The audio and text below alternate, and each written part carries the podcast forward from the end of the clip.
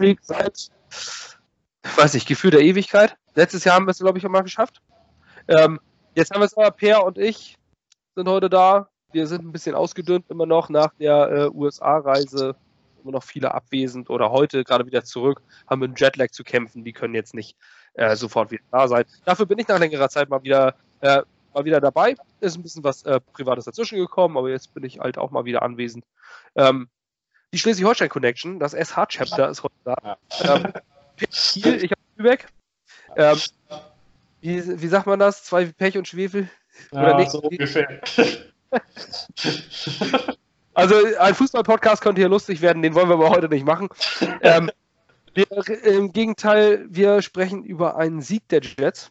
Es fühlt sich gut an, das zu sagen. Und ähm, ich persönlich bin auch jemand, der sich weigert zu sagen, aber es waren ja nur die Redskins. Natürlich waren es nur die Redskins und natürlich ist es und bleibt es ein lausiger Gegner, gegen den wir gewonnen haben. Aber es fühlt sich einfach mal gut an. Es fühlt sich einfach mal gut an, auch mal zwei Spiele gewonnen zu haben. Auch wenn es nur die Giants in die Redskins waren. Aber wir haben zwei Siege und gegen die Giants wurde es nachher noch eng. Gegen die Redskins war es ein durch und durch überzeugender Sieg, wo man, ich persönlich zumindest, zu keinem Zeitpunkt des Spiels das Gefühl hatte, dass wir dieses Spiel verlieren könnten. Es war wieder so ein Ding, das gewinnen wir einfach, da sind wir einfach besser. Die Redskins sind erbärmlich und das waren sie wirklich. Dwayne Haskins brauche ich keine Worte drüber zu verlieren. Furchtbar. Ich glaube nicht, dass er jemals ein NFL-Quarterback wird. Ähm, ein, äh, eine Disharmonie wie bei, bei, den Redskins, die noch schlimmer war, als sie bei den Jets äh, gegen die äh, Dolphins äh, zu sehen waren, in meinen Augen. Nur Einzelspieler, die bei den Redskins spielen, keine Teamleistung. Aber nichtsdestotrotz, wir haben 34 zu 17 gewonnen, sahen gut aus. Die Offense hat Punkte gemacht, die Offense hat Yards gemacht, die Offense musste selten panten. Ähm, das war alles sehr, sehr positiv und wir haben, abgesehen von einem furchtbaren Spielzug, äh, einen sehr, sehr guten Sam Darnold gesehen. Und das ist das, was wir alle wollen. Und auf der anderen Seite unseren Press Jamal Adams wieder. Also die alten Bekannten haben wieder sensationelle Leistung gebracht. Aber es waren auch Spieler dabei, die äh, positiv überrascht haben, mit denen man nicht ganz gerechnet hat. Aber Step by Step. Äh, per, was hast du gesehen? Was äh, siehst du das genauso mit dem, mit dem überzeugenden Sieg? Also das war für mich der erste überzeugende Sieg eigentlich seit Anfang der letzten Saison. Ähm, von den die ersten Spiele, die wir letztes Jahr gewonnen haben, das waren die letzten Siege, wo ich wirklich nie einen Zweifel dran hatte. Und eigentlich, wie du gesagt hast, war es so vom ersten Snap an. Es gab so eine kleine Phase Anfang des zweiten Quarters bei der Interception von Darnold und dann der Fumble nach dem Kickoff-Return, wo ich dachte, jetzt schalten sie den Selbstzerstörungsmodus wieder an. Aber das hat sich ja dann auch schnell erledigt. Aus den beiden Turnovern sind nur drei Punkte geworden. Und das war für mich allgemein auch eine wichtige Sache. Unsere Offense hat gut gespielt, auch für ihre Verhältnisse sehr gut. Aber auch als es mal Momente gab, wo sie keine Punkte aufs Board gebracht hat, als das Spiel noch in Doubt war oder als es noch nicht fest war, hat unsere Defense drei Punkte zugelassen während des kompletten Spiels. Alles, was an Touchdowns von den Redskins kam, kam in der Garbage Time und das war wichtig.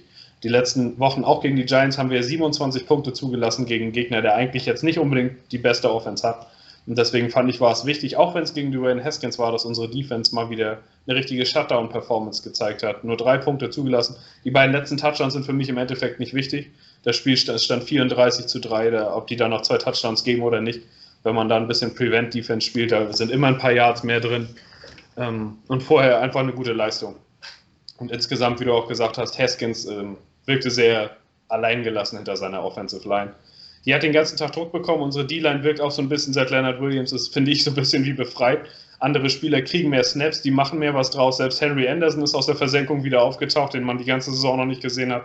Der hätte fast noch einen Safety gegen Haskins gemacht. Der Sack war an der Ein-Yard-Linie, meine ich. Und von daher eigentlich eine rundum gelungene Performance. Ähm, ja, unsere Offense hat mir auch gut gefallen. Da waren viele gute Passspielzüge dabei und insgesamt bis jetzt der beste Sieg der ganzen Saison, würde ich so sagen. Ja, Gut, wir haben ja auch nur drei, ne? Ja. Aber, ähm, aber wenn es, wenn es so weiterläuft, dann, äh, dann kann es auf jeden Fall noch ein paar mehr geben, denke ich. Ähm, wo, wo du bei der D-Line warst, äh, bei der würde ich ganz gerne mal bleiben, denn unsere Defensive Line besteht ja seit langer, langer Zeit, äh, abgesehen von Quinn Williams, nicht aus First-Round-Picks. Vorher hatten wir nämlich immer irgendwelche First-Round-Picks und irgendwelche High-Praised äh, Rookies und ähm, Best Players in the Draft und so weiter und so fort. Jetzt scheinen plötzlich Spieler heraus wie Nathan Shepard, äh, Third-Round-Pick, wie Kyle Phillips, undrafted, ähm, oder wie ein Folorunso Fatokasi, Sechstrunden-Pick, die plötzlich ein Mike McKagan aussehen wie äh, ein Genie. Denn ja, diese Spieler sind wirklich, äh, also Fode Fatokasi spielt eine herausragende Saison. Wenn äh, ein Fatukasi, sag ich mal, jetzt einen anderen Namen hätte, ein Danny Shelton heißen würde oder sonst was, dann würde man sagen, was erwartet man vor einem First-Round-Pick? So äh, in meinen Augen ich, spielt Fatukasi wie ein äh, wirklich sehr, sehr guter Defensive Tackle. Immer da, immer am Ball, verpasst keinen Tackle. Äh, perfekt gegen den Run. Gerade gegen den Run. Wir sind jetzt durch dieses Spiel mit 79,1, glaube ich, im Schnitt Platz 1 Defense gegen den Run. Die beste Defense der NFL gegen den Run. Wir sind mal irgendwo die Besten. Und äh, das ist wirklich toll. Und auch Nathan Shepard, finde ich, das nach seiner. Man hat ja, man hat ja eigentlich schon abgeschrieben. Man hat ähm, nach dem nach dem letzten Jahr, wo er sich nicht durchsetzen konnte, dann äh, ist er ein relativ alter Rookie gewesen. Ich glaube, der war 24, als er gedraftet wurde. Ähm, 25, wird bald 26, glaube ich, im Frühjahr schon. Also schon für einen Rookie ja, ziemlich alt. Ja, und dann hat er, dann als Sophomore, und dann hat er diese, diese äh, Spiel, sechs Spiele Sperre, glaube ich, waren das. Was hat ja, er irgendwie Suspension wegen irgendwas, ne? Ich, irgendwie Performance ja. hier, ja, würde man Doping nennen bei uns. Also er hat irgendwas genommen, was er nicht nehmen darf zur Leistungssteigerung. Aber ja. er meinte auch, also unbewusst, also ja. passiert heutzutage häufiger. Naja, auf jeden Fall äh, hat er, war, war dann lange raus und viele haben ihn dann schon abgeschrieben. Also eine schwache, schwache Anfangsperformance, kaum auf dem Platz gewesen. Und jetzt Back-to-Back-Sacks in zwei Spielen. Ähm, schön, dass so eine Leute dann äh, sich nochmal zeigen, gerade weil Nathan Shepard ein echter Good Guy ist. Ja. Und ähm, ja, der hat jetzt wieder, wieder was aufs Statsheet gebracht. War vielleicht jetzt nicht der dominanteste Spieler, aber das zweite Spiel in Folge mit dem Sack. Generell, ich glaube, das waren jetzt über zwei Spiele zwölf Sacks, die die Jets Defense äh, ja. gebracht hat. Fünf alleine davon von Jamal Adams. Strong ja. Safety. Ja. Was ist der Typ für ein Genie? Ähm, erstmal, bevor ich jetzt äh, Lobpreise, was Jamal Adams gespielt hat, ähm, möchte ich einen Bitch Slap an Pro Football Focus geben. Ich habe wirklich ähm, letzte, ich, ich habe selten so ein gutes Spiel gesehen von Jamal Adams. Äh, noch nie eigentlich, wie das jetzt am Sonntag. Der war überall. Der, hat, der wurde als Outside Linebacker Edge Spieler eingesetzt. Der wurde als Cornerback eingesetzt. Ähm, als, als blitzender Safety, als, als Runstopper. Der war in, überall, in jeder Situation war der da. Und haut drei Sacks raus. Drei Sacks als Defensive Back. Und kriegt eine Pass-Rush-Wertung von, von 64. Das ja. ist so unterer Durchschnitt. Und, ähm, und bekommt dann auch eine Gesamtwertung von 64. Wo ich mich frage, also okay, vielleicht bewerten jeden einzelnen Spielzug, aber wir haben ja Augen im Kopf. Und äh, wir sehen dieses Spiel und alle sagen, ich, ich höre das von, von sämtlichen Beatwritern, Jamal Ellis als der besten Spieler, die jemals gemacht hat. Und dann kriegt er von Pro Football 64,9, ist es für mich absolut nicht nachvollziehbar. Das ist dieses Jahr allgemein, also ich war immer ein großer Pro Football Focus Fan, aber dieses Jahr sind da manchmal Grades dazwischen, die ich nicht nachvollziehen kann. Ich meine, wenn du drei Sacks machst, ist egal, welche Position du spielst, dein Pass Rush Grade muss bei drei Sacks irgendwo bei 90 sein. Ganz einfach, weil du den größtmöglichen Impact hattest, den du haben kannst. Selbst wenn er jetzt meinetwegen beim Pass Rush irgendwo overpursued hat und irgendwie komplett sich selbst aus dem Play rausgenommen hat, ist das nicht halb so viel wert wie die drei Sacks, die er gemacht hat. Da muss man irgendwo auch mal die Big Plays gewichten. Also ich habe schon, eigentlich schon seit Anfang der Saison das Gefühl, dass da irgendwie in der Gewichtung ein bisschen was daneben gegangen ist. Die letzten Jahre fand ich die Grades immer ein bisschen besser. Aber vielleicht haben die auch irgendwie einen verloren von ihren Scouts, der jetzt irgendwo in der NFL arbeitet und die Leute müssen sich erst wieder dran gewöhnen. Aber ein 64er Grade für jemanden, der drei Sacks in der Defense gemacht hat, ist schon ein bisschen seltsam.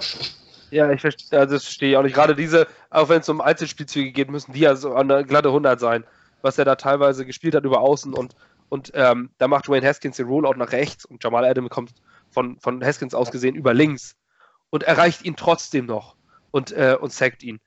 Ähm, letzte, letzte Woche mit diesen zwei Strip-Sacks, ja. wovon einer die, wovon einer direkt zum Touchdown zurückgetragen hat, den zweiten, nur weil Saquon Barkley da gerade zufällig stand und das Ding in die Arme geflogen ist, sonst hätte wäre das auch ein Touch, noch ein Touchdown gewesen. Ähm, ich finde es Wahnsinn. Ich muss sagen, dass ich äh, nach dieser Tra bei dieser Trade Deadline Geschichte ähm, mega enttäuscht war von Jamal Adams, von seiner ganzen Verhaltensweise, von dem, was da passiert ist. Und äh, und auch ernsthaft und voller Überzeugung gesagt hätte, gesagt habe, wenn es für das Team, für das große Ganze besser ist, dann wäre es vielleicht doch sinnvoll, ihn zu traden oder ihn abzugeben. Ähm, ich schäme mich für diese Aussagen jetzt. Ähm, und vielleicht, dieses, dieser Sport ist und bleibt ein Business. Und ähm, auch ein Jamal Adams, wenn er am Ende der Saison weggetradet wird, weil er danach verlangt oder sonstiges, kann das passieren. Das ist nicht ausgeschlossen. Im Pro Football gibt es diese Garantien und Vereinstreue oder sowas, wie wir das als Europäer kennen, in der Form nicht. Aber ich finde es einfach irre, wie dieser Typ nach seinen meinen Augen unprofessionellen Aussagen bleiben sie weiterhin. Ich möchte nicht mit, erstmal nicht mit dem Trainer reden oder mit dem GM reden. Das ist nach wie vor, finde ich das unprofessionell und ja, wie nennen wir es, Immaturity, also nicht wirklich das, unreif. was ein äh, ja genau, unreif, nicht das, was ein ungestandener Profi, was ein gestandener Profi eigentlich äh, zu erwarten ist.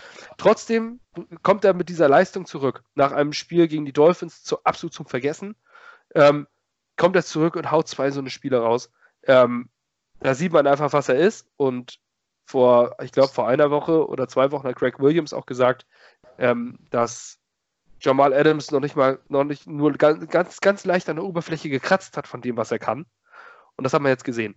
Ähm, das ist der Wahnsinn. Also das ist absoluter Wahnsinn, was der spielt. Er ist sowas von dominant. Ein Safety, wie ihn, äh, wie ihn diese Liga zuletzt bei Troy Polamalu gesehen hat, in meinen Augen. Und man kann diese beiden Spieler vom Spielertyp vergleichen. Ähm, ich bin einfach nur glücklich, dass er da ist. Ja. Und ähm, ich hoffe, dass er es bleibt, weil er ist die Defense. Er, er macht so viel, hat so viel Einfluss und das als Safety, das muss man erstmal ein zweites Mal schauen. Von seiner Position aus als Strong Safety, also mehr ein Box Safety, hat er einen extremen Impact. Also er ist ja eigentlich eher so ein Spieler, die normaler, normaler Strong Safety, der durchschnittlich in der NFL unterwegs ist, hat hauptsächlich viele Run Stops, fällt eher dadurch auf, dass er zum Tackle dazukommt mit Assisted Tackles oder sowas, aber er hat nicht so einen Impact, wie Adams ihn hat. Und Adams realisiert man, man sieht ihn bei jedem Snap eigentlich in der Defense. Wenn er einen Tag hat, wo er richtig voll motiviert ist und Bock hat und gut eingesetzt ist, dann nimmt man ihn bei jedem einzelnen Defense-Snap wahr. Einfach durch seine Energie, durch sein Spielverständnis, er ist immer in der Nähe des Balls. Und dann mit so drei Sacks ist das natürlich nochmal außergewöhnlich. Ich denke, bei ihm von den letzten Wochen muss man auch sagen, ich, er ist 23 oder 24 jetzt, also noch ein ziemlich junger Kerl. Ähm, da war natürlich, klar, das waren irgendwo unreife Äußerungen, aber ich denke, er war auch einfach bei einer 1-6-Saison enttäuscht. Das nimmt einen dann natürlich auch mit, wenn gerade die restliche Defense um ihn herum einfach sein Level nicht matchen kann, weil sie weder über das Talent noch über die Leute verfügt haben. Und da hat er sich ein bisschen zu was hinreißen lassen. Aber für mich ist er nach wie vor die Identifikationsfigur und wie du sagst, er ist die Defense. Wenn er jetzt nicht spielen würde, dann wären wir wahrscheinlich nicht die Beste gegen den Run und auch sonst nicht irgendwo oben mit dabei. Also es ist schon wichtig, ihn zu halten. Und er hat ja jetzt auch gezeigt, dass er von sowas zurückkommen kann. Also er hat einen moralischen Hänger gehabt, hat auch über Wochen nicht so gut gespielt, wie er es eigentlich kann. Und er ist jetzt wieder da und er zeigt jetzt zu, was er imstande ist. Und wenn er dann vielleicht mal ein paar Cornerbacks noch mit an die Seite gestellt bekommt oder die Defense rundum sich einfach mal nicht verletzt, dann kann er ein Bestandteil von der Top 3 NFL-Defense sein und das als einer der besten Spieler. Und das ist im Endeffekt das, was wir ja haben wollen für die Zukunft. Und selbst wenn man ihn in einer Art Khalil Mack Trade abgeben würde, müsste man erstmal wieder etwas derartig, ja, jemanden finden, der so einen Impact hat auf das ganze Spiel. Er ist ja auch in seinem zweiten Jahr zum Team-Captain gewählt worden, was auch nicht bei allzu vielen passiert. Das sagt schon eine ganze Menge eigentlich über ihn aus. Und ich denke, ich hoffe, dass man einfach in zehn Jahren sagen kann, das war ein Ausrutscher von einem jungen Spieler in einem frustrierten Team, aber dass danach trotzdem einfach noch eine ewig lange Jets-Karriere hinterherkommt. Hoffentlich mit vielen Pro Bowl, All-Pro-Nominierungen, vielleicht auch noch ein paar anderen Bowls. Also ich glaube weiter daran, dass er für unsere Zukunft wichtig ist. Ich hoffe, dass er den dicken Vertrag von uns bekommt in der Offseason weil ich habe auch keine Lust mehr, diese Trade-Gerüchte zu lesen. Wenn ich dann lese, irgendein Team bietet einen First-Round-Pick, dann denke ich, das ist nicht ansatzweise das, was er wert ist. Also, ja, das Thema wäre schön, wenn das dann bald abgehakt ist. Ähm, ich habe immer noch so ein bisschen die Befürchtung, dass da was kommt, aber alles für das Team einfach zu wichtig. Ich wüsste auch, also selbst wenn man zwei First-Round-Picks für ihn bekommt, den Impact kriegt man so schnell nicht wieder her. Also von daher, für mich ist er nach wie vor einer der drei wichtigsten Bestandteile unseres aktuellen Teams und auch eins der Gesichter des letzten Rebuilds. Er war ja der erste Pick eigentlich, den wir bekommen haben, nachdem wir eine Saison absichtlich schlecht waren, wenn man so will. Absichtlich in Anführungszeichen. Also er muss eigentlich ein wichtiger Bestandteil sein. Adams ist eines der meistverkauften Trikots, was man auch im Stadion sieht. Er ist eine Identifikationsfigur. Und er steht schon in seiner dritten Saison für die Jets wie kaum anderer. Also den sollte man nicht einfach abgeben. Er ist recht nicht nach solchen Leistungen. Ja. Und er ist auch einer von den Spielern, die, ich war ja beim Giants-Spiel drüben, ähm, die beim Spielerausgang doch noch die, auch wenn es nur 25 Meter sind, aber ich sag mal, nur knapp die Hälfte der Spieler machen es. Ähm, er war auch jemand, der war zwar relativ kurz angebunden, wenn ich allerdings seine Begleitung gesehen habe, kann ich verstehen, warum. Da wäre ich wahrscheinlich noch nicht mal, da wäre ich nicht mal zu den Leuten gegangen, da wäre ich gleich ab ins Auto. Ähm, das war schon, Puh, ja. Äh. und äh, Sam Darnold hat sogar auch gemacht, sogar ganz alleine, ohne Bodyguards oder sonst was und hat noch ein paar Worte mit uns gewechselt, war auch ganz nett. Ähm, aber Jamal Adams kommt hin, klatscht doch mal und äh, pfeift noch die Menge und freut sich und äh, geht zu seinem Auto. Also es ist schon was, der interagiert schon mit den Fans und es ist schon eine tolle Nummer. Ähm, zumindest, und wenn er es nicht voll aus Überzeugung mit Herzen macht, weiß er, wie das Business funktioniert. Und das ist ja auch schon mal wichtig. Das ist schon mehr, als er ähm, vor zwei Wochen wusste. Genau. ähm, aber er ist auch deswegen so gut, weil er auch einen sehr soliden Free Safety daneben hat. Marcus May, okay, eine Pass Deflection hat er im Idealfall fliegt das Ding normalerweise nicht mehr in die Hände von, äh, von, von McLaurin. Ähm, aber, ähm, aber der ist schon ein großes Security Blanket da hinten ähm, als deep covernder ähm, Free Safety. Der jetzt nicht herausragend, solche herausragende Leistung wie John Adams bringt, aber der fällt auch nicht negativ auf, Marcus May. Also der ist immer irgendwo, wenn es dann auch um Tackle kommt, und da braucht das, was du gerade gesagt hast, dieses Support-Tackle, der noch kommt, dann ist Marcus May da, dann siehst du die Nummer 20 da reinfliegen. Ähm, das ist schon gut, so jemanden auf der Seite zu haben. Ich denke auch, dass wir mit Marcus May auch jemanden haben, den wir noch sehr lange haben werden. Und wenn wir schon mal bei den Defensive Backs sind, dann möchte ich ganz gerne noch zu den Cornerbacks kommen. Ähm, wir spielen, haben gespielt mit Bless Austin ja. und mit Arthur Mollett. Was vor dem Spiel jedem ähm, Defensive Back-Fan die Fußnä Fußnägel hat hochrollen lassen, hat sich doch, äh, da war, wurden sie nach dem Spiel doch wieder kräftig runtergerollt. Denn bevor ich zu Bless Austin komme, möchte ich einmal kurz Arthur Morlett loben. Denn wer von euch hat überhaupt mitbekommen, dass Arthur Morlett gespielt hat? Fast keiner.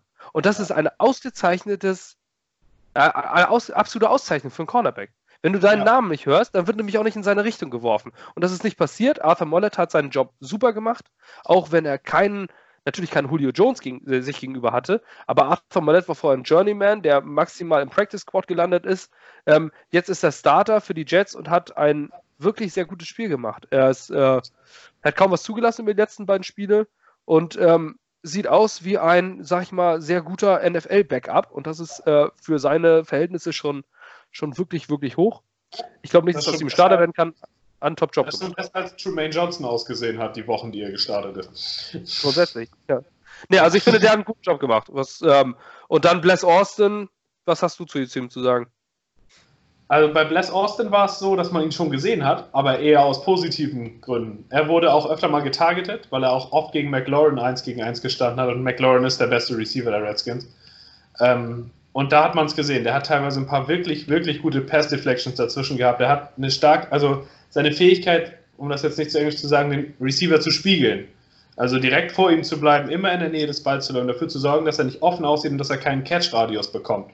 Und dann im Moment, wo der Ball kommt, im richtigen Moment dazwischen zu gehen, wo viele Cornerbacks einfach die äh, Pass-Interference verursachen, weil sie zu früh dran sind, weil sie irgendwie festhalten oder irgendwas machen. Das ist bei ihm nicht einmal irgendwie gewesen. Er war immer bei seinem Mann.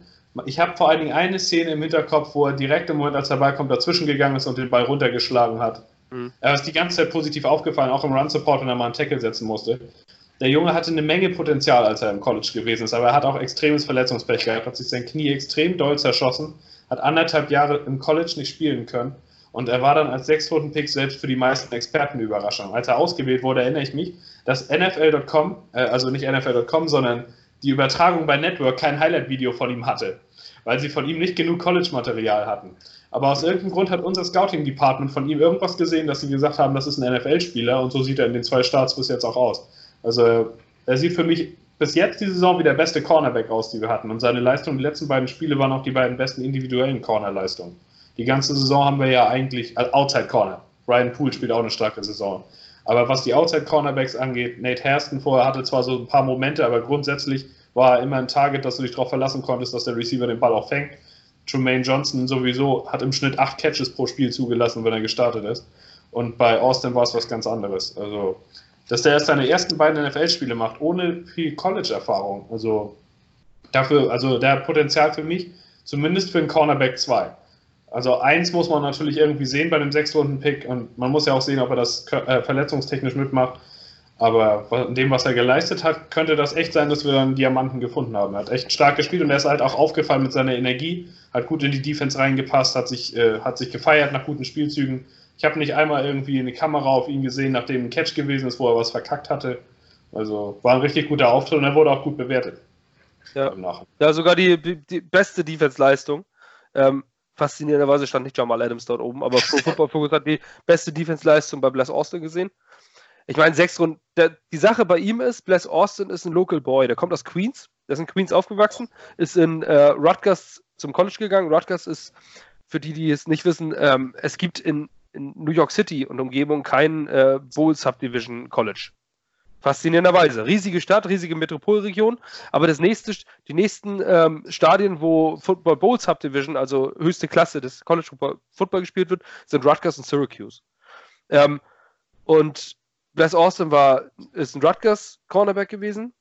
Ähm, zwei Kreuzbandrisse gehabt, deswegen war diese Sache. Ähm, gut, in dem Alter macht das Knie das vielleicht noch mit. Jetzt kommt er als Local Boy da rein, er ist als Giants-Fan auch äh, groß geworden. Ähm, jetzt kommt er aber als, äh, als New Yorker da rein, spielt dort als Starting Cornerback und macht zwei hervorragende Spiele, nachdem er für Nate Hairston gebencht wurde. Eine hervorragende Entscheidung von Greg Williams gewesen in dem Spiel, weil Nate Hairston war katastrophal vor drei Wochen. Also wirklich, oh, das hat mich sauer gemacht. Wenn du, naja. Aber auf jeden Fall siehst du Bless Austin. Bei Bless Austin, was ich auch, was mir aufgefallen ist, ist auch sein, sein wirklich, äh, seine irre gute Reaktionszeit und hoher Football-IQ. Ich weiß nicht, wie man dieses Konzept, ich glaube, es ist ein Stack-Konzept, wenn der Inside Receiver nach außen out, Outroute läuft und der Outside Receiver geradeaus ja. Fly Route. Ähm, also das, das war also eine Situation, da stehen sie dann ähm, in der Man-Coverage und er merkt sofort, dass der innere Receiver nach außen geht und ähm, geht einen Schritt zurück und läuft mit ihm mit und verhindert dann noch den Catch. Also das war, das lässt sich jetzt schwer erklären. Wenn man das aber äh, in diesem Spiel nochmal sieht, war das, ähm, ist das ein absolut ausgezeichneter Spielzug eines Cornerbacks, der kaum auffällt, weil er war auch immer noch ein, ein Yard dahinter. Ein guter Receiver hätte diesen Ball gefangen. Aber es wären trotzdem nur drei, vier Yards ohne Yards after, äh, after Catch gewesen. Und das ist das, was ein Cornerback in dieser Situation machen muss, weil du musst ja erstmal nach außen mitlaufen. Der Receiver hat ja immer den Vorteil, weil er vorwärts läuft. Der muss nur einmal den Step nach links machen und läuft dann im Vollsprint und der Cornerback muss ja erstmal zwei Schritte rückwärts machen und dann ist er halt ist eine, im Nachteil, aber er war trotzdem gleich dran. Er wirkt einfach nicht wie ein Rookie. Er wirkt wie ein, ähm, in beiden Spielen wirkte er wie jemand, der schon länger Football spielt, der schon zwei, drei Jahre in der NFL verbracht hat und weiß, was er tut. Man muss sagen, er stand natürlich als Corner gegen zwei Rookie-Quarterbacks, wovon einer eine gute Zukunft hat und der andere gar, gar keine.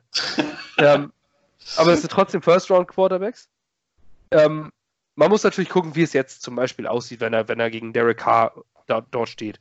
Aber es ist vielversprechend. Ich würde nicht nach zwei Spielen sagen, wir haben einen Cornerback gefunden, aber die Möglichkeit, einen Cornerback gefunden zu haben.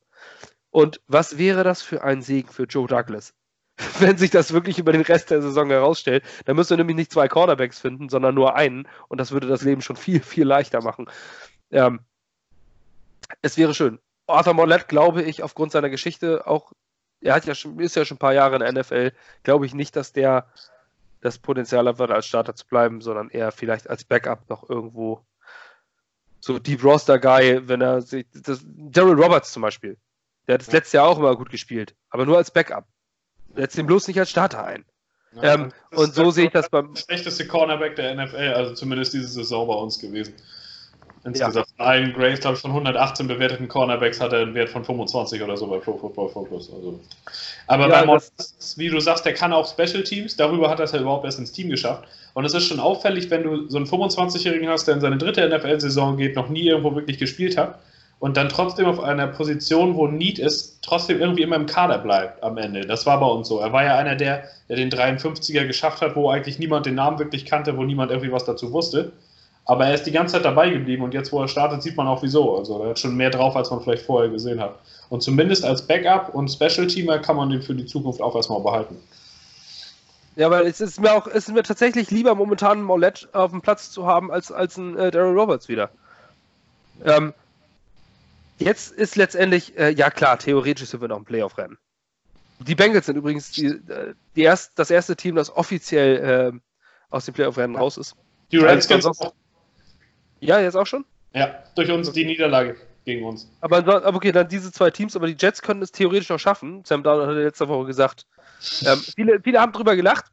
Ähm, es klingt auch ein bisschen albern, weil er gesagt hat, äh, Playoffs sind theoretisch noch möglich.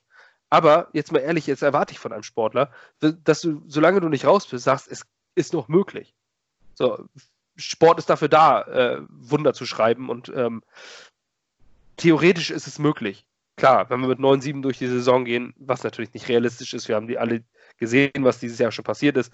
Aber ähm, sowas erwarte ich von einem, von einem Profisportler. Das, was wir damals, was ja auch bei den, bei den ähm, vom, vom Draft letztes Jahr gesagt haben. Ich erwarte auch von einem Quarterback, dass er, dass er besser sein will als Tom Brady. Und nicht, dass er sagt, ich will so sein wie Brock Osweiler. ähm, man erwartet ja einfach, dass, dass diese Motivation da ist und deswegen finde ich das gut. Ähm, aber wie auch immer, was ich sagen wollte, äh, die Playoffs sind natürlich nicht realistisch und das wissen wir alle. Und äh, wenn wir dann in den letzten Spielen sehen, dass wir einen One Austin, und das ist für mich einer der Players to watch für den Rest der Saison, wenn der gesund bleibt und diese Leistung bestätigt, der wird auch mal ein Scheißspiel haben. Das ist bei dem sechsten Rookie ganz normal, der zwei Jahre kein äh, Football gespielt hat. Aber wenn er diese Leistung bestätigt, größtenteils diese Leistung weiterhin bringt und diese Flashes auch weiterhin zeigt und nicht nur aufgrund der Euphorie so gut ist, dann können wir eine ganz, ganz großartige Position sein, dass man nur noch einen weiteren Corner finden muss. Und nicht zwei, nachdem wir auch schon wahrscheinlich vier oder fünf Offensive Linemen finden müssen. Es sei denn, man behält Beecham noch ein Jahr, der auch mal wieder ein ganz gutes Spiel gemacht hat, nachdem er da war. Aber ja. schon schlechte Spiele gemacht die letzten Jahre. Also, ist so eine Sache. Es ist ein Stopgap, ne, eigentlich. Und das, vielleicht kannst du ihn nochmal auf Right Tackle stellen oder sowas, weil da sind wir wirklich sehr, sehr, sehr schwach besetzt. Ja. Ähm, Chuma Edoga, es, es ist ein typischer Rookie, okay, aber der ist teilweise grausig. Teilweise absolut grausig, ich weiß überhaupt nicht, was er tut. Und äh, natürlich hat er gegen Ryan Kerrigan gespielt, Elite Pass Rusher, nur weil er bei den Redskins spielt, ist da, fällt dieser Name nicht dauernd und jedes Wochenende. Kerrigan ist eine absolute Maschine. Ähm, aber Chuma Edoga ist nicht NFL-tauglich in meinen Augen. Ich glaube auch nicht, dass das noch wird. Bei Offensive Linern ist das immer, gerade zur Zeit, die kommen in College aus Spread-Systemen, wo sie wo sie kaum länger als anderthalb Sekunden blocken müssen, bis der Ball weg ist. Und das ist auch ein Grund dafür, warum die NFL zurzeit so wenig wirklich gute O-Liner hat. Und auch allgemein dieser Need quer durch die ganze NFL vorhanden ist. Und Edoga ist ein klassisches Beispiel davon, der kommt aus einer Spread-Offense, wo er Pass blocken musste, anderthalb Sekunden lang und dann war der Ball weg. Dadurch siehst du natürlich ein bisschen besser aus. Dann achten die Scouts mehr auf deine Athletik, was du vielleicht für ein Potenzial hast. Aber wenn er dann in der NFL in eine Offense kommt, wo er vielleicht auch mal bei Rollout seinen Blocker dreieinhalb Sekunden lang nach außen wegtragen muss oder wo er einfach auch mal bei einem Scramble von Darnold irgendwie reagieren muss und gerade im Run-Blocking, was er im College wenig machen musste, sieht man bei Odoga, das kann er überhaupt gar nicht. Der bewegt seinen gegnerischen Spieler in keinster Weise irgendwie nach vorne oder nach außen. Und wenn er dann einen erfahrenen Mann wie Ryan Kerrigan vor sich hat, der frisst ihn dann den ganzen Tag. Also das ist die Frage, ob da irgendwie noch was, also klar, er ist ein Rookie, das Potenzial ist ja auch irgendwo da gewesen, aber jetzt aktuell ist, muss man sagen, er wurde vielleicht ein bisschen früh ins Wasser geworfen. Dass er vielleicht noch ein bisschen mehr hätte lernen müssen, aber wir haben eben auch keine Alternativen auf den Positionen. Calvin Beecham hat sich ja jetzt auch wieder verletzt und Brandon Shell war vorher ja auch eher ein Grund dafür, dass äh, in der Offense gar nichts ging. Also von ja. daher ist schwer. Ja, Brandon Shells Vertrag läuft aus. Der wird sowieso weg sein nach dem Jahr. Also die O-Line, da wird es nächste Saison komplett anders aussehen. Also man kann, wir haben ja jetzt aktuell auch Alex Lewis Vertrag vom Left Guard läuft aus, der von Compton läuft aus, der von Khalil läuft aus. Eigentlich wird die ganze O-Line Free Agents außer Edoga und Harrison und Brian Winters, wobei man den cutten könnte, ohne dass irgendwie Geld davon da bleibt. Also es kann sein, dass wir nächste Saison tatsächlich mit fünf neuen Startern da stehen. Bei Edoga würde ich sagen, dass man ihm nächste Saison die Chance noch geben sollte, um einen der beiden Tackle-Positionen im Trainingcamp mitzukämpfen dass man da einen hinstellt und sagt, ihr beide macht den, die, den Posten unter euch aus. Aber ihn, in die nächste Saison mit ihm zu gehen als designierten rechten oder linken Tackle ohne große Konkurrenz oder irgendwas, das könnte echt gefährlich werden. Also ich, ich glaube, er hat jetzt auch bei Pro Football Focus wieder eine Bewertung von in den 30ern oder sowas bekommen, was im Grunde AAF-Talentlevel ist. Also schon schwierig. Aber man kann, es gibt ja auch O-Liner, die ein paar Jahre brauchen, um in den NFL anzukommen, wo es danach erst was wird. Aber die Sache ist die, dass wir Darnold eben dem auch nicht immer aussetzen können. Darnold muss ja selbst auch erst noch lernen, wie er mit Druck am besten umgeht und dass er das teilweise noch nicht so gut kann, haben wir die letzten Wochen ja auch häufiger mal gesehen. Ähm, von daher ist da die Frage, wie man das handelt. An Edoga ist auch ein Drittrunden-Pick gewesen und den gleich wieder loszuwerden, wäre halt auch irgendwo schade. Aber es ist halt auch irgendwo ein klassischer McKagan-Pick. Viel rein projected in den Spieler, aber wenn er dann auf dem Feld ist, ist er halt irgendwie noch nicht so weit. Und da muss man echt mal abwarten. Aber der war, ich meine, er hatte irgendwie, er war angeschlagen oder sowas, oder dass Shell in der zweiten Hälfte wieder gespielt hat gegen die Redskins. Aber ich weiß nicht, ob das vielleicht auch aus Leistungsgründen gewesen sein könnte.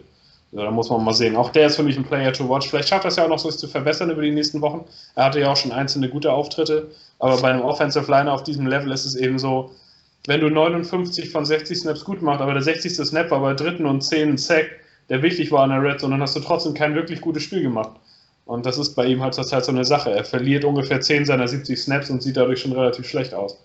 Das ist da das Niveau, was erwartet wird. Und ist halt die Frage, ob der noch ein bisschen Entwicklung braucht. Aber er ist für mich die letzten Wochen auch aus Mangel an Alternativen einer der Spieler, wo man vielleicht auch rauskriegen muss, ob er auf der rechten oder linken Seite stärker ist, um möglichst viel noch aus ihm rauszuholen, weil er hat ja jetzt auch beide Seiten schon gespielt. Aber ist auch eine Position, wo wir auf jeden Fall in der Offseason wahrscheinlich auch ran müssen.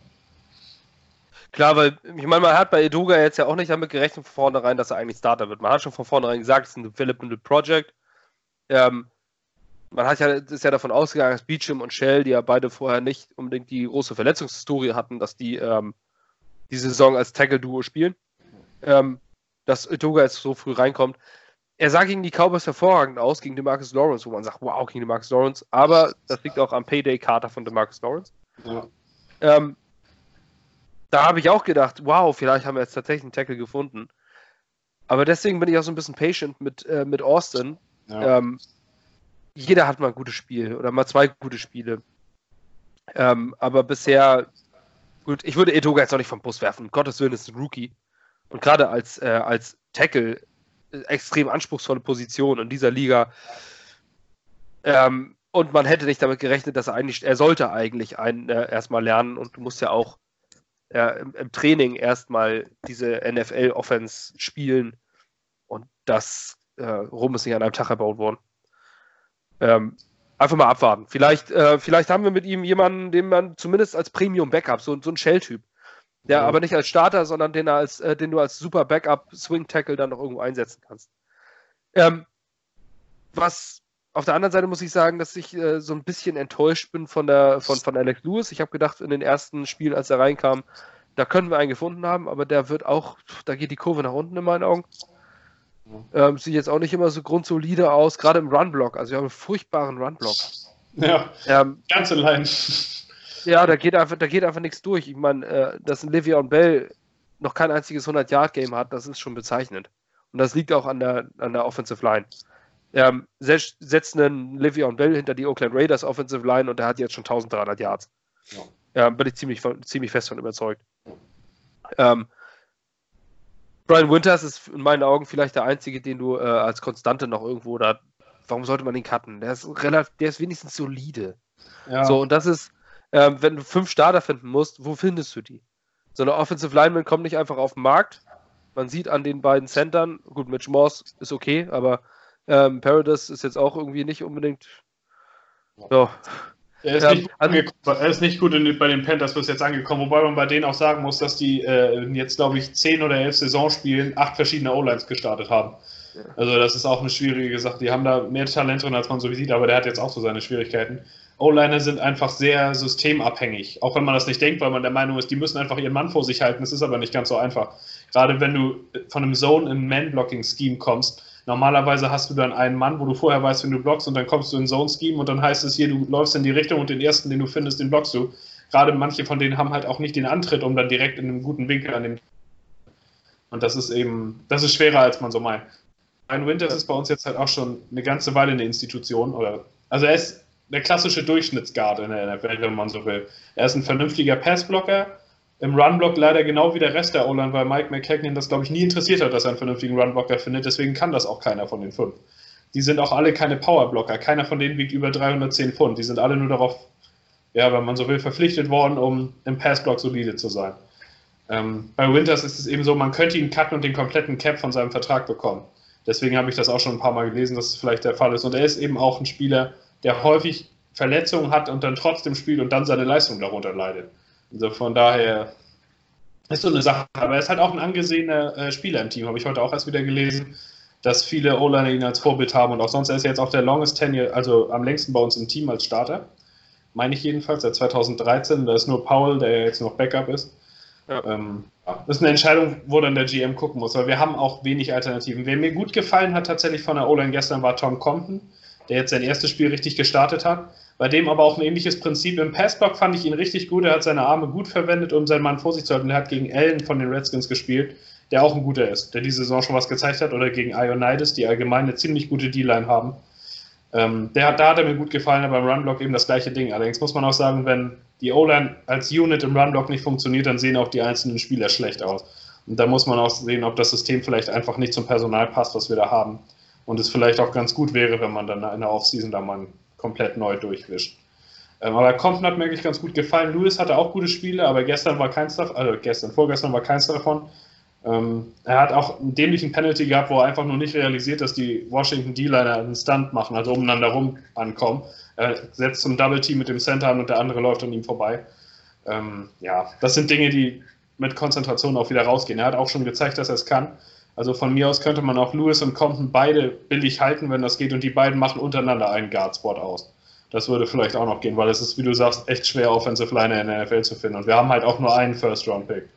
Und der muss dann auch sitzen, wenn das ein O-Liner ist. Die brauchen ihre Zeit, um in der Liga anzukommen. Quentin Nelson ist eine absolute Ausnahme. So einen ja. findet man halt auch nicht so regelmäßig. Selbst auf der anderen Seite in Brandon Scherf, der ein All-Pro ist bei den Redskins, der hat, äh, wenn ich mich nicht täusche, das Penalty verursacht, was das beste Play der Redskins aus dem ganzen Spiel zurückgenommen hat. Und er ist ein All-Pro, eigentlich fast jedes Jahr. Daran sieht man schon, wie schwer es eigentlich ist, auf dem Level dann was zu finden.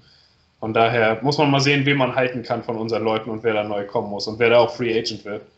Also das wird schon, die O-Line ist eine, eigentlich unsere absolute Großbaustelle für die nächste Offseason.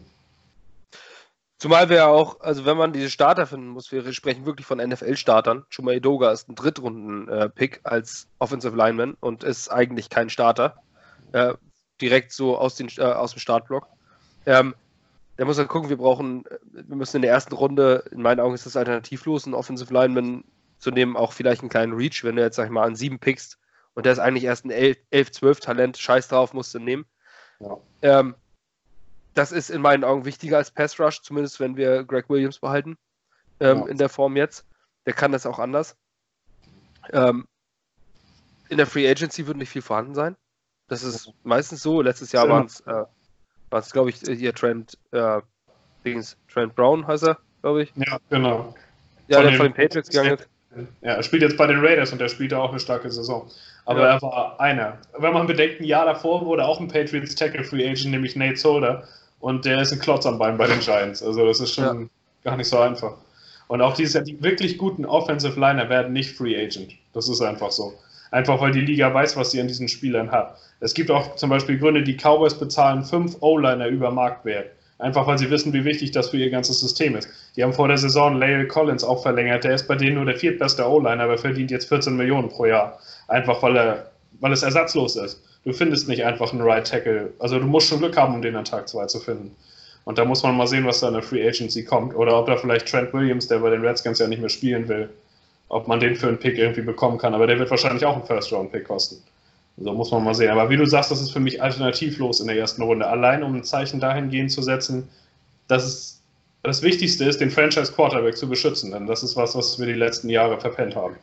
Und das ich bin mir auch ziemlich sicher, dass das passiert, denn Joe Douglas äh, sagt ja auch, äh, setzt ja auch immer wieder die, die, Priorität, das spürt man einfach von außen. Jetzt waren wieder zwei Free Agents, glaube ich, zu Besuch. Einmal Russell Bodine. Ja. Und äh, Brian Witzman, Witzman oder so, wie er heißt. Wichman oder irgendwie so, so einen komischen Namen. Ja, ja, der schafft es, glaube ich, Josh, Josh McCown zu übertreffen bei Teams. Ich habe nämlich einmal kurz seinen Namen eingegeben. Wenn er bei den Jets unterschreibt, wäre es ein zehntes NFL-Team. Das spielt er seit 2014 in NFL. Hut ab. ähm, aber Russell Bodan könnte ein vielversprechender äh, Spieler sein. Der ist noch relativ jung, hat bisher ja, okay gespielt. Hat schon gespielt. Ja auf ansatzweise Durchschnittsniveau. Aber ja. im Endeffekt, so wie unsere O-Line spielt, ist Durchschnitt auch schon ein Schritt nach vorne jetzt für die restlichen Saisonspiele. Also, ja. Von daher, man kann es man versuchen. Ne, nur was, worauf ich hinaus will, ich glaube, nicht, also fünf Starter finden wir einfach nicht, nicht in einer Offseason, das ist, das ist nicht möglich. Ähm, deswegen muss man dann auch gucken, weil man nimmt, was man hat und dann vielleicht den Offensive Line Coach mal austauschen, ja. ähm, dann nochmal was Neues probieren. Ähm, in Erstrunden Tackle, dann, dann musst du in der zweiten Runde vielleicht nochmal zuschlagen, wie damals bei den Safeties. Hat ja auch funktioniert. Zwei Runden, zwei Safeties. Hast du über Jahre was. Ähm, ist ja auch wichtig, das haben wir ja aktuell auch irgendwie gar nicht. Also, Und den findet ja, man auch so. Wir haben aber, wir haben kein Trade-Material. Es sei denn, du machst einen Backtrade. Äh, ob das in unserer Situation das Richtige ist, wage ich jetzt mal zu bezweifeln. Wenn ein Top-Tackle da ist, der von Auburn zum Beispiel, ähm, dann, dann, dann, nimmst du den, dann musst du jetzt nehmen. Und du kannst nicht sagen, so jetzt versuche ich noch mehr Picks. Es ist immer, seit, seit Sam Darnold weiß ich, ist es total sexy geworden, immer zu sagen, ja, wir traden unseren Pick, wir traden unseren Pick. Die Leute stehen ja auch nicht Schlange. Die Leute stehen vielleicht Schlange in der ersten oder zweiten Runde. Aber die ja. Leute stehen nicht mehr Schlange in der, äh, bei, bei Pick 7 oder 8. Da stehen die Leute nicht mehr Schlange. Es sei denn, es ist irgendwie so ein, so ein Mahomes, die sie plötzlich haben wollen. Und die sehen da unheimlich viel drin. Ähm, dann, dann kannst du nicht einfach mal so wie bei Madden sagen, äh, Trade Pack und dann, und dann kriegst du da acht Angebote. So läuft das nicht. ja. äh, das macht das geht vielleicht nachher in späteren Runden, weil die Leute dann sagen, so, den vom Board will ich mir jetzt holen und das Siebrunden-Pick ist mir egal, den gebe ich nochmal ab. Und findest du da keinen Tackle mehr, den du gleich ins Starting-Lineup machen kannst. Das Eben. Halt und deswegen ähm, möchte ich ganz gerne mal so den Zahn ziehen. Ich glaube auch nicht, dass er viel verschachert wird, wenn Joe Douglas einen Tackle auf dem Big Board und dann seinen Top 10 äh, hat, wenn der Pick, äh, wenn sie dran sind, dann wird er den nehmen. Und ich bin mir zu 95% sicher, dass unser erster Pick ein ähm, Offensive Lineman sein wird. Und das, den brauchen wir auch. Das wäre immer auch ein wichtiges Signal einfach. Wir haben jahrelang nur Defensive Liner gepickt, davon ist drei Viertel jetzt überhaupt nicht mehr da. Es wird mal Zeit, dass man die Priorität einfach mal darauf setzt. Wir haben einen Franchise Quarterback gefunden und jetzt geht es darum, dass er kein Schicksal erleidet wie in Andrew Luck. Das ist natürlich ein übertriebenes Einzelbeispiel, aber der hat in den ersten Jahren seiner Karriere so viele Hits eingesteckt, dass er keinen Bock mehr hat, überhaupt noch Football zu spielen. Und wenn man bedenkt, wie Dano teilweise nach zwei Sekunden schon am Rennen ist, äh, muss man schon sehen, dass man da alles, was es irgendwie besser macht, mit reinbringt. Ja, man auch, ähm, wenn man, wenn man, ähm, wenn man sieht, wie er teilweise, wie er teilweise rennt, wie er teilweise, man merkt ja schon, dass da diese Würfe, diese Hero-Würfe, was du dass du sagtest, so, ich möchte jetzt den Ball noch unbedingt loswerfen, noch irgendwas zu erreichen. Ähm, er steht ja einfach zu schnell unter Druck. Ja. Beim Giants-Spiel war ich, war, man, war ich im Stadion. Klar, du siehst jetzt im Stadion nicht die Nuancen, wie du es im Fernsehen siehst. Aber ich habe nach dem Giants-Spiel irgendwo bei uns in der Gruppe gelesen, die Leistung der Offense war super. Sie war okay, auf jeden Fall, inklusive O-Line. Und das war beim Giants-Spiel überhaupt nicht der Fall. Ja. Wenn du im Stadion stehst und dieses Spiel, die O-Line war katastrophal gegen die Giants. Trotz der 34 Punkte. Du hast, und die Giants sind wirklich keine gute Front Seven. Ja. Die haben sie nicht. Die haben, ähm, die haben da Rookies und Leonard Williams stehen und der bekannt ist für seine massiven Sacks. Ähm, die haben solche Leute da, da, vorne stehen und die haben auch keine, die haben auch keinen, keinen Oliver Vernon haben sie abgegeben. Die haben also keinen direkten Pass Rush. Die haben und du hast das Gefühl gehabt, die Line wird bei jedem Spielzug vollkommen überrannt. So, und das ist, ähm, und, und da habe ich mich reinversetzt, weil wir waren, saßen nicht weit entfernt. Wir saßen äh, in der Endzone ein paar Reihen nur vom Spielfeld entfernt. Ähm, habe mich reinversetzt, wenn ich jetzt der Quarterback wäre und ich, Sam Darnold stand nach dem Spiel vor mir, der ist nicht größer als ich und der ist jetzt auch nicht die, die totale Körpermaschine. Wenn ich mir aber vorstelle, was für Apparate da stehen, sondern Leonard Williams und, und ja. Dexter Lawrence oder so, wie, wie sie da, die kommen auf dich zugerannt.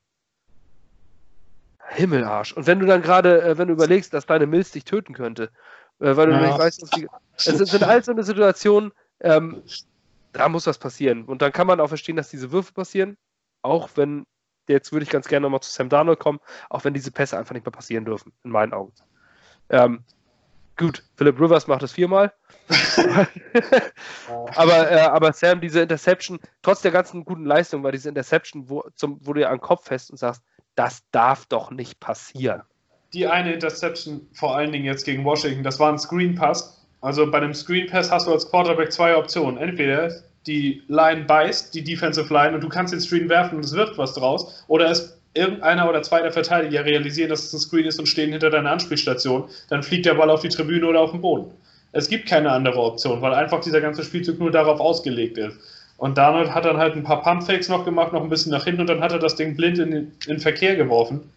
Wo ich auch nicht ganz verstehe, wie das dann zustande kommt. Das ist dann irgendwie, weiß ich nicht, als ich die drei Wochen drüben war, hat er ja nur Interceptions geworfen. In jedem Spiel drei, vier Stück. Und das waren alles so eine Bälle, wo man denkt, wenn du den auf die Tribüne wirfst und dann dieses klassische Live another down. Du kriegst immer noch einen neuen Versuch, selbst wenn du dann puntest und wieder aufs Spielfeld kommst. Aber auf Krampf dann noch was zu versuchen, das ist ja zum Beispiel auch was Josh Allen bei den Bills was in meinen Augen ihn davon abhält, ein guter Quarterback aktuell zu sein. Das ist halt ein Schritt, den Rookie Quarterbacks oder junge Quarterbacks gehen müssen, bei Darnold ist es immerhin so, er hat jetzt zwei wirklich gute Wochen gespielt, abgesehen von diesem Einwurf. Also da ist jetzt eine Entwicklung zu sehen. Aber diese Einwürfe, wie du sagst, Philip Rivers macht das viermal, aber der hat auch nie einen Super Bowl gewonnen. Und ich weiß nicht, ob das am Ende das sein soll, was wir von ihm haben, weil Darnold ist so übermäßig talentiert. Dass, ähm, es gibt nicht viel, was ihm noch fehlt, wenn man so will. Er muss einfach diese einfachen Dinge abstellen. Diese Sessions, die einfach nur sind passiert, weil das ist teilweise in der NFL, wo es eng zugeht, der Unterschied zwischen Sieg und Niederlage. Jetzt gegen die Redskins war es nicht so, aber wenn das in einem engeren Spiel letzte Woche zum Beispiel so passiert wäre, wäre das Spiel vielleicht 34, 27 für die Giants ausgegangen. Also das ist schon, ja, letzte Woche, es war halt, es sah halt wieder blöder aus. Das ist immer, man zählt ja jetzt bei ihm die Interceptions, sie so viele gekommen sind dieses Jahr und jede weitere tut dann noch ein bisschen weh. Also es ist immerhin eine Entwicklung zu sehen. Er hat gestern insgesamt ein Top-Spiel gemacht, eins, wahrscheinlich eins seiner besten die Saison zusammen mit dem Cowboys-Spiel. Aber diese, diese einfachen Dinge, die muss er einfach abstellen und irgendwie muss Adam Gase ihm da auch noch ein bisschen mehr an die Hand geben wahrscheinlich. Aber er ist eben auch erst in seinem zweiten Jahr, er ist 22 Jahre alt, er spielt hinter einer O-Line, die du auch durch fünf Verkehrshütchen ersetzen könntest. Das kann man irgendwo erklären, dass es so ist. Aber er muss es einfach trotzdem, das ist die Sache, die er abstellen muss. Und das, damit das halt nicht mehr so albern aussieht. Ja, da kam halt auch mal ein Fumble, aber mein Gott, das passiert halt bei Quarterbacks. Ja. Ähm, der ist ja auch recovered worden. Aber auch so eine Interception. Ich meine, bei jedem, selbst bei Tom Brady, siehst du auch, auch mal eine Interception, wo der Kopf fest und sagt, wie konnte er den Decken werfen. Das ist ganz normal in diesem Sport. Aber bei, ähm, aber bei Sam sind es diese Fehler, die halt zu oft kommen. Also noch zu staccato-mäßig immer wieder so eine Interception. Gefühlt jede Woche so ein Ding, wo du sagst, ach Mann, ey, wenn du das Ding abstellst, Weißt ja. wenn er diese Interception nicht wirft, dann hat er fast ein 140er Rating. Ja. Mit dem er da rausgeht. Ja. Und, ähm, aber man muss auch sagen, vier Touchdowns, Career High. Ja. Ähm, ja, es sind die Redskins, aber die haben in der Defense auch einen Ryan Kerrigan und einen Josh Norman stehen. Ja. Ähm, und ähm, die Platz 22 Defense overall, glaube ich, ist natürlich jetzt auch, ist nicht 32. Also man, ich sag mal, ich sag, was ich damit sagen will, man kann sich schon äh, was drauf einbilden. Ich finde es gut, dass er nach dieser schlechten Stretch jetzt auch wieder so ein Spiel, nach dem Giants-Spiel jetzt so ein Spiel wieder rauszaubert mit vier Touchdowns.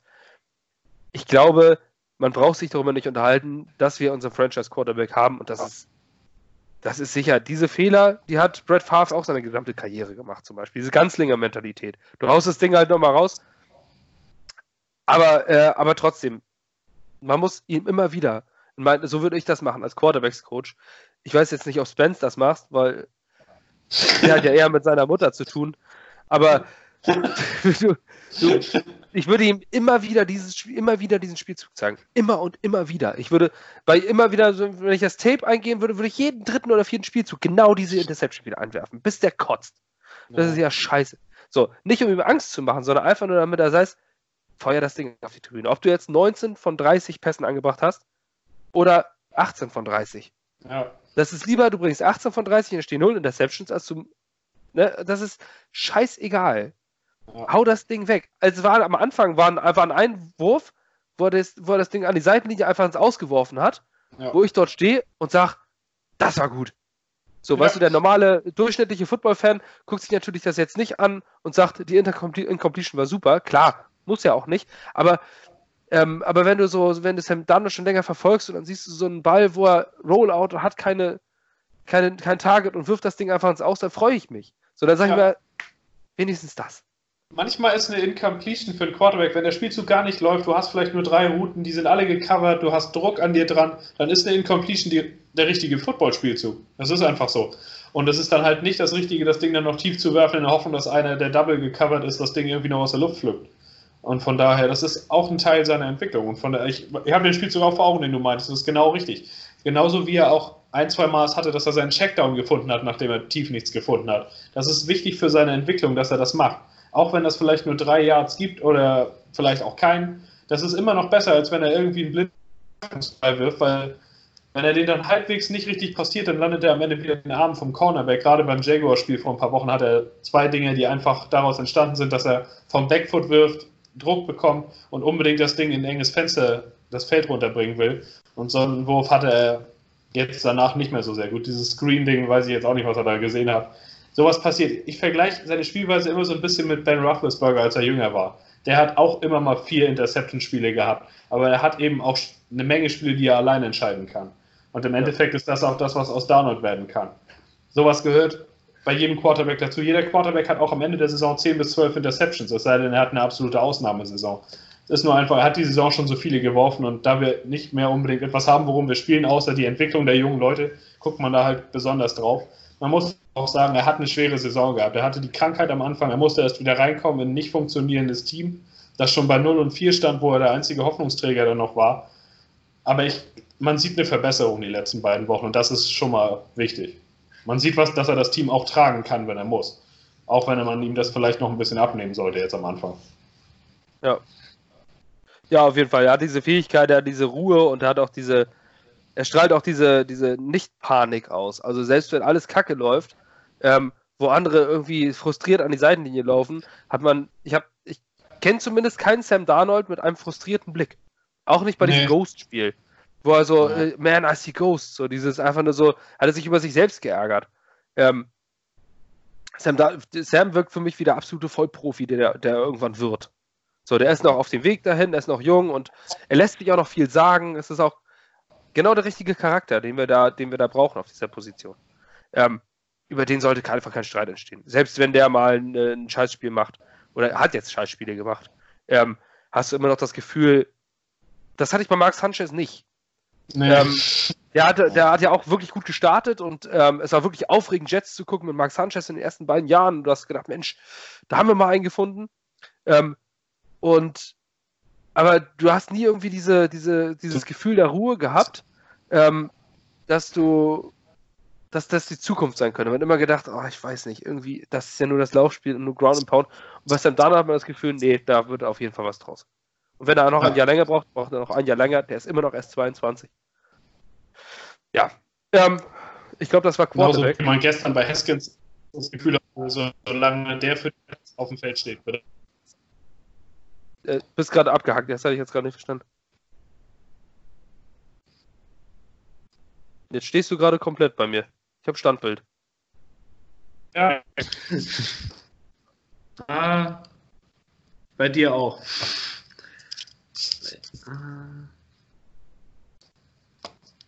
Ah, jetzt ist gerade das Bild weg.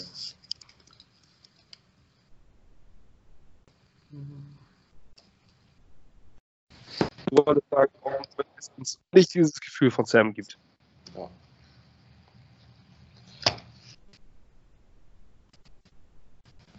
Ja. Weil Arnold ähm,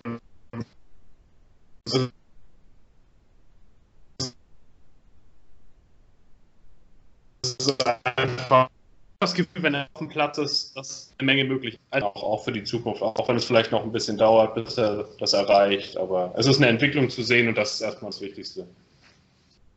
Ja, also ähm, Fakt ist, äh, Quarterback, wie immer, es ist immer so eine Sache, äh, Licht und Schatten, aber bei, äh, ich sehe Sam immer noch fast wie so ein Rookie, ähm, auch was die Anzahl der Spiele angeht.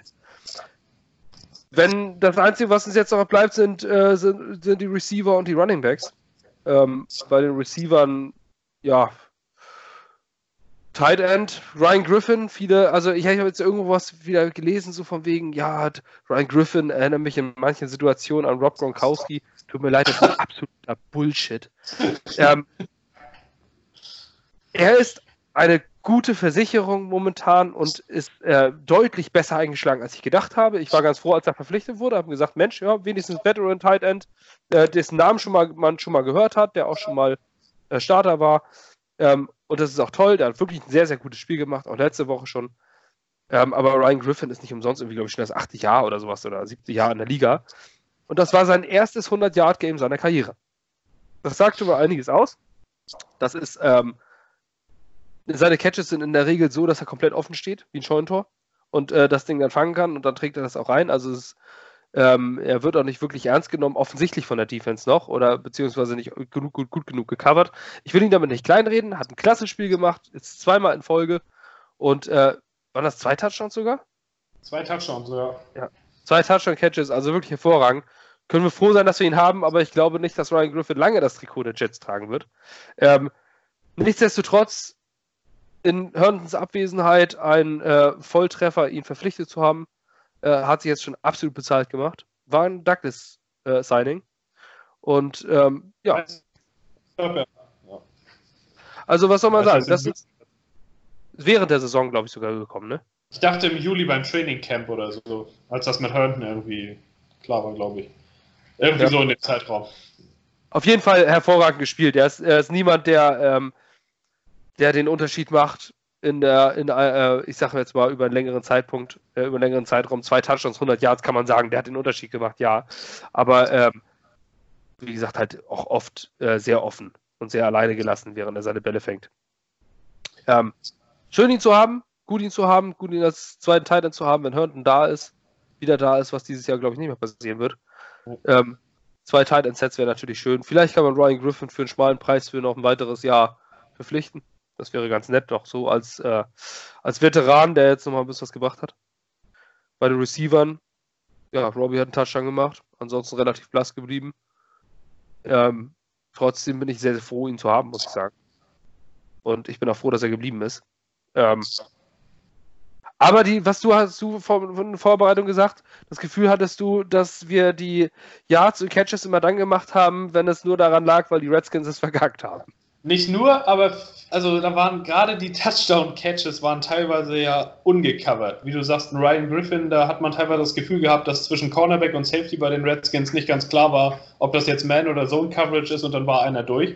Bei Robbie Anderson war es genau das gleiche. Josh Norman covert die Flat, der Safety dahinter zieht in die Mitte und Anderson ist in der Ecke frei.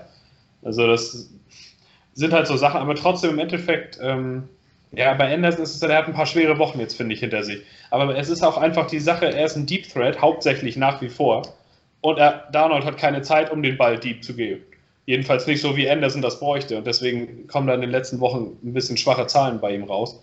Ähm, Anderson wird eben auch Free Agent nach der Saison und da wird man dann sehen müssen, ob er bleibt oder nicht oder was für einen Wert er eigentlich in der Liga hat, weil er eben zahlenmäßig noch keine 1000-Yard-Saison zustande gebracht hat.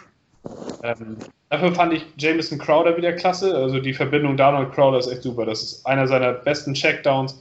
Sie kriegen es auch immer wieder hin, ihn über die Mitte des Feldes komplett frei zu bekommen. Ähm, der ist für mich jemand, auf den man auch aufbauen kann, weil der 100 Catches pro Saison sind auch wichtig und er kann ja mit dem Ball in der Hand auch noch was machen. Und gerade beim dritten Down hat er einfach, hat er es irgendwie drauf, offen zu sein. Er ist, glaube ich, bei Third Down und länger die wichtigste Waffe, die wir haben. Ja, und ansonsten Thailand, wie du sagst, Griffin finde ich, wenn man den als zweiten Thailand hat, braucht man sich eigentlich keine Sorgen zu machen, aber die Nummer 1 ist er, dafür ist er zu unathletisch. Er ist eher der Typ Blocker, der auch ein paar Routen laufen kann und den Ball auch sicher fängt, aber er ist von Gronkowski meilenweit entfernt. Wenn man die im 40 Yard Dash laufen, wahrscheinlich 4-4 gegen 5-0 oder so. Und das kann man nicht vergleichen. Also er fängt, was er zugeworfen bekommt, das ist soweit alles in Ordnung. Und als zweiten Thailand, wenn es nicht zu teuer wird, würde ich ihn auch zurückbringen. Aber ansonsten, uns fehlt nach wie vor der Nummer 1 Receiver. Das ist einfach so. Da wird man auch mal sehen müssen, wie man das adressiert. Aber die Offense kann besser ohne einen Nummer 1 Receiver laufen als ohne eine O-Line. Von daher ist da die Priorität für mich eher da. Also es wäre natürlich, ähm, der Idealfall in meinen Augen wäre es, wenn die äh, Dallas Cowboys Amari Cooper nicht bezahlen können und wir ja. den als Nummer 1 Receiver bekommen könnten. Ja. Das wäre so für mich der Idealfall. Äh, das wäre ein True Number 1 Receiver und dann wäre unser Receiving Core komplett, weil ich glaube, dass damit lässt sich schon gut arbeiten, was wir da haben. Weil Jameson Crowder ist wirklich ein goldener äh, Gold, Goldverpflichtung gewesen, wie du schon sagst. Ähm, und wenn man äh, einen Robbie auf der anderen Seite hat ähm, und er nicht immer in die Nummer 1 Corner spielen muss und ja, das wäre schon, wär schon toll. Ähm, aber insgesamt, Demarius Thomas ist, glaube ich, auch nur ein Stopgap. Der wird jetzt auch nicht lange da sein. Aber der macht auch einen guten Job und ist auch eine gute Sicherheit. Den kannst du immer ganz gut anwerfen. Ähm, aber ist halt auch schon alt. Ja. Kommen wir zu den Running Backs. Ähm, ja, äh, Le'Veon Bell mal wieder nur äh, unter 60 Yards, hat noch kein 100 Yard Game diese Saison. Bilal Paul wurde plötzlich eingebunden. Welch Wunder, Bilal Paul ist auch da. Ja, Adam Gaze, der war schon immer gut. mal so am Rande, den kannst du immer gut einsetzen. Ähm, kam für einzelne Drives rauf und dann auch gleich mal drei, Down, äh, drei, äh, drei Downs. Und dann, man sieht auch einfach diesen, wenn man sich mit Running Backs und Laufstil nicht beschäftigt, dann ist das Spiel perfekt dafür. Wenn man Unterschiede zwischen Running Backs sehen will. Ja. Weil du hast einfach, Bilal Paul ist Kopf runter und ab durch die Wand. Ähm, so ein bisschen wie so ein Melvin Gordon zum Beispiel auch bei den Chargers.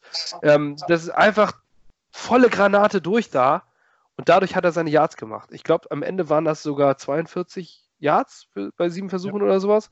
Ich meine, sechs im Schnitt. Yards, fünf Yards pro Carry oder sechs sogar. Also. Ja, also Top-Zahl. Le'Veon Bell 3,3 im Average. Das hört sich jetzt so an, als wäre Le'Veon Bell schlechter. Das ist nicht der Fall. Warum nicht, Per? Weil die beiden vom Runner-Typ komplett unterschiedlich sind, wie du auch schon sagst. Ähm, Le'Veon Bell Stil ja auch einen aus Pittsburgh noch ein Begriff. Er guckt, wie die Blocks sich setten und hat einen sehr abwartenden Laufstil und geht dann seinen Weg nach vorne. Also nicht unbedingt direkt, sondern er, er hat halt diesen Stil, er guckt auch nach außen, was geht, er guckt nach was innen, was geht, wo geht der Block am ehesten auf. Er, er nimmt sich seine Zeit sozusagen. Also dieser sehr geduldige Laufstil, der ja auch jeden an ihm immer gefallen hat. Ähm, das Problem ist nur, dafür brauchst du eine O-Line, die zumindest im Run-Blocking imstande ist, ihre Blocks ein bisschen länger zu halten. Und das O-Line überhaupt gar nicht. Und das ist so ein bisschen das Problem, was dafür sorgt, dass Levy und Bell diese Zahlen auflegt. Viele Defense auch mittlerweile komplett darauf aus, ihn zu zwingen, nach außen zu gehen weil sie wissen, durch die Mitte ist er stärker, er lässt immer noch einen aussteigen, er fällt vorwärts und sie wollen eben dafür sorgen, mehr Zeit zu haben, um ihn nach außen gehen zu lassen. Die Giants haben das sehr extrem gemacht. Ähm, das sorgt dann dafür, dass er nach außen geht, versucht noch einen aussteigen zu lassen und alles. Bis dahin ist aber schon die halbe Defense da, weil unsere O-Line auch einen Run-Block für keine halbe Sekunde halten kann. Das ist einfach so. Der Laufstil von Bilal Powell ist klassisch One-Cut Downhill nach vorne. Er hat den Ball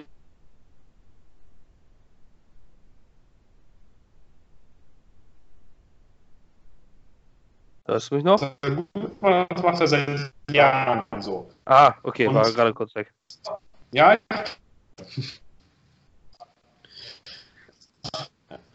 Und ähm, er geht da, das für unsere O-Line eigentlich etwas, was zu denen ein bisschen besser gepasst hat. Sie halten den Run-Block nicht so lange. Paul geht direkt durch und dadurch sieht es dann halt einfach auch aus, als würde der Block besser aussehen. Das ist aber ein Irrglaube. Die O-Line blockt genau gleich für beide. Der Unterschied ist nur, dass Paul auf eine andere Art und Weise das attackiert. Wo man aber die Qualitätsunterschiede noch deutlich sehen kann, ist, Paul kriegt das, was er innerhalb dieser kurzen Zeit geblockt hat, nach vorne, drei, vier Yards, wenn überhaupt. Und Le'Veon Bell, wenn er den Ball in der Hand hat, da müsst, selbst wenn es hinter der Line of Scrimmage drei Yards dahinter ist oder wie auch immer, er lässt den ersten Mann aussteigen. Immer. Das ist, das ist wie Naturgesetz. Er hat diese Fähigkeit nicht verloren. Er hat diesen, diese Cuts immer noch drauf. Die Sache ist nur, wenn du den ersten Mann aussteigst, aber du dann drei Leute am Arsch hängen hast, dann machst du immer noch nur einen Yard. Bei Paul ist das was anderes. Der fällt für drei Yards vorwärts und es sieht aus, als würde sich die O-Line mehr Mühe geben, was ich gestern auch gelesen habe, was aber einfach Quatsch ist. Das ist einfach ein Unterschied in den Stilen und wo ich auch der Meinung bin, dass man in der O-Line anpassen muss, wie man sich auf sein bestes Talent in der Offense einstellt. Wenn man jemanden da wie Levy und Bell stehen hat, der immer noch sämtliche Fähigkeiten hat, gut, vielleicht ist die Athletik mit 28 nicht mehr ganz so da, aber er lässt die Leute aussteigen, nach wie vor selbst wenn er zwischen den Guards ist, wenn er da einen Mann hat, die Leute fliegen vorbei. Niemand hat jemals einen wirklich klaren Tackling-Engel auf ihn, weil er einfach stark darin ist, in diesen Mikrobewegungen die Leute dafür zu sorgen, dass er den Tackle leichter brechen kann. Diese Fähigkeit ist nach wie vor da und er ist nach wie vor der um Längen bessere Running Back.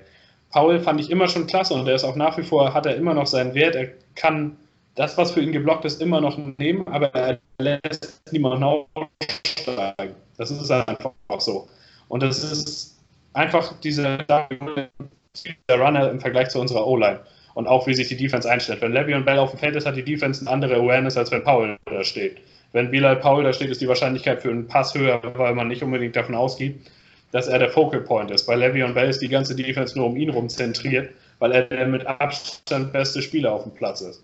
Das sind so ein paar Dinge, die halt diese Saison zusammenkommen und warum man den Eindruck gewinnen könnte, Paul wäre der effektivere, bessere Back oder die O-Line würde sich bei ihm mehr Mühe geben, das ist aber nicht der Fall.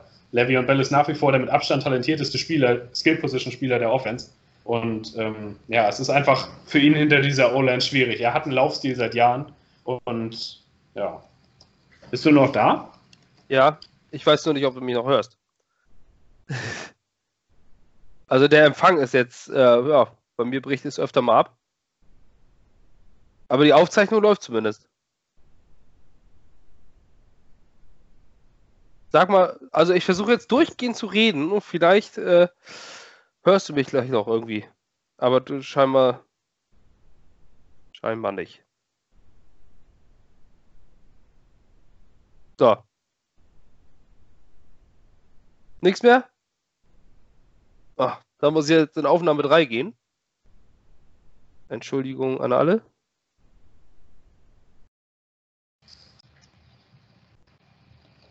wir waren gerade bei Le'Veon Bell. Und ähm, ich denke, das können wir eigentlich auch mit einer Sache beenden, nämlich einen Passspielzug, als der Slot Receiver aufgestellt war. Da hat er angefangen, das war das längste Play from Scrimmage, glaube ich. Ich muss Ja. es gewesen sein, 21 Yards Raumgewinn. Ja. Wo an der Seitenlinie mit einem Spin-Move, äh, also nach allererster Kajüte da einen aussteigen lässt und, ähm, und dann auch die extra Yards macht an der Seitenlinie. Da hat man gesehen, was für eine Qualität Le'Veon Bell hat. Und das ist das, was er normalerweise tut und das, wo er darauf hinaus wollte, diesen Spieler aussteigen zu lassen. In einem guten Blocking-Scheme kommen die Gegner, wenn sie äh, müssen sie schon sechs Leute blitzen, dafür, dass einer ungeblockt durchkommt und genau diesen Spieler lässt Le'Veon Bell nämlich eigentlich aussteigen. Oder wenn ein Offensive Lineman den Block nicht hält und von einem Five-Man-Rush einer durchkommt, den lässt Le'Veon Bell aussteigen. Die anderen Blocks wartet er mit der Hand auf dem Rücken von seinem Blocker. Man muss sich einfach seine Highlights aus Pittsburgh angucken. Ähm, Pittsburgh hatte eine sehr gute Offensive Line und mit einer guten Offensive Line ähm, ist Le'Veon Bell ein All-Pro. Ja. Ja, das war's. Als nächstes kommen die Raiders. Ja. Ähm, nach drei Graupengegnern, wovon wir aber trotzdem eins verloren haben. Man kann die Dolphins-Niederlage jetzt aber wieder ein bisschen nicht so ganz schlimm reden, weil die Dolphins die letzten beiden Wochen gar nicht so kacke aussahen. Die haben auch gegen die, Old, äh, gegen die Bills. Sie sind nicht, sie sind das untalentierteste Footballteam in dieser Liga, aber sie sind interessant anzusehen. Das muss man ihnen lassen. Ähm, sind auch eines der besten gecoachten Teams der NFL im Vergleich zum Beispiel zu den Bengals, die eigentlich mehr Talent auf dem Platz haben müssen. ja, also weiß ich, ich glaube, Zach Taylor ist völlig überfordert. Ja. Ich weiß auch nicht, warum die an Ryan Finlay spielen. Das ist ja nur absichtliches Verlieren. Andy Dalton ist ein guter Quarterback und Ja. äh, Ryan Finlay ist keiner. Und Ja. warum die das. Als Quarterbacks-Coach, nur weil du für McVay gearbeitet hast, Headcoach zu werden mit 35, obwohl du vorher nur fünf Spiele in der NFL in der Offense gecallt hast. Auf die Idee muss man schon erstmal kommen, so jemanden zum Headcoach zu nehmen. Also das ist Ja. schon. Das war außergewöhnlich. Hätten die mal die Marvin Lewis beiden. Naja. naja. Naja, genau. aber, aber es ist auch so wie in unserer Situation, wo man sagt, oh, hätten wir mal lieber den Todd Bowles behalten. Man kann noch zum Abschluss noch zum Coaching sagen, dass, ähm, dass Adam Gase und, und äh, Spence einen ganz guten Job gemacht haben eigentlich. Also das, was dieses Spiel anging. Da waren ein paar kreative Spielzüge. Mir hat zum Beispiel dieser Spielzug irre gut gefallen, dieser Reverse. Ja. Äh, Reverse, Reverse auf Bilal Paul, der eigentlich in einer perfekten Welt eine Completion wird. Wurden nur gefallen, fallen lassen von wem? Weißt du das noch? Vincent Smith war das, den hat fallen Ja. lassen. Ja. Der nächstes Jahr, glaube ich, auch kein Receiver mal bei den Jets sein wird, weil der ist nicht gut. Aber er ist ein Gaze-Guy, ne? Ja, ist ja, genau. Nein, aber, ähm, aber es war ein bisschen Kreativität zu sehen und das auch nicht zu Zeitpunkten, die völlig unnütz waren. Ähm, es ist ein bisschen Improvement. Man muss das ja auch mal zulassen. Man kann ja auch gerne im New York-Style jetzt bei Fire Gaze, Fire Gaze, Gaze die alte Trompete bleiben. Ähm, ich bin auch weiterhin auf diesem, äh, auf diesem Zug, muss ich wirklich sagen. Aber man muss auch mal den Hate-Mode ausschalten und mal sagen, das war mal gut. Und äh, ich wurde gefragt bei, von Micho, von den, äh, von den, äh, vom Dolphins Drive, schönen Gruß an dieser Stelle, wenn ihr uns überhaupt zuhört, ähm, wenn ihr euch neben eurem ganzen negativen Scheiß noch mehr anhören wollt. ähm, das, er hatte ja gefragt, seid ihr denn jetzt, oder von wegen, äh, seid ihr vom Ga- Fire Gaze Zug runter oder findet ihr Gaze jetzt plötzlich gut? Das war nicht gehässig gemeint, das war eine ehrliche Frage, nur ein bisschen komisch ausgedrückt bei Twitter. Ähm, nein, ich habe gesagt, ich bin weiterhin auf dem, äh, auf dem Fire Gaze Train und äh, behandle das jetzt einfach mal die letzten beiden Spiele nach dem Motto, auch ein blindes Huhn findet man Korn.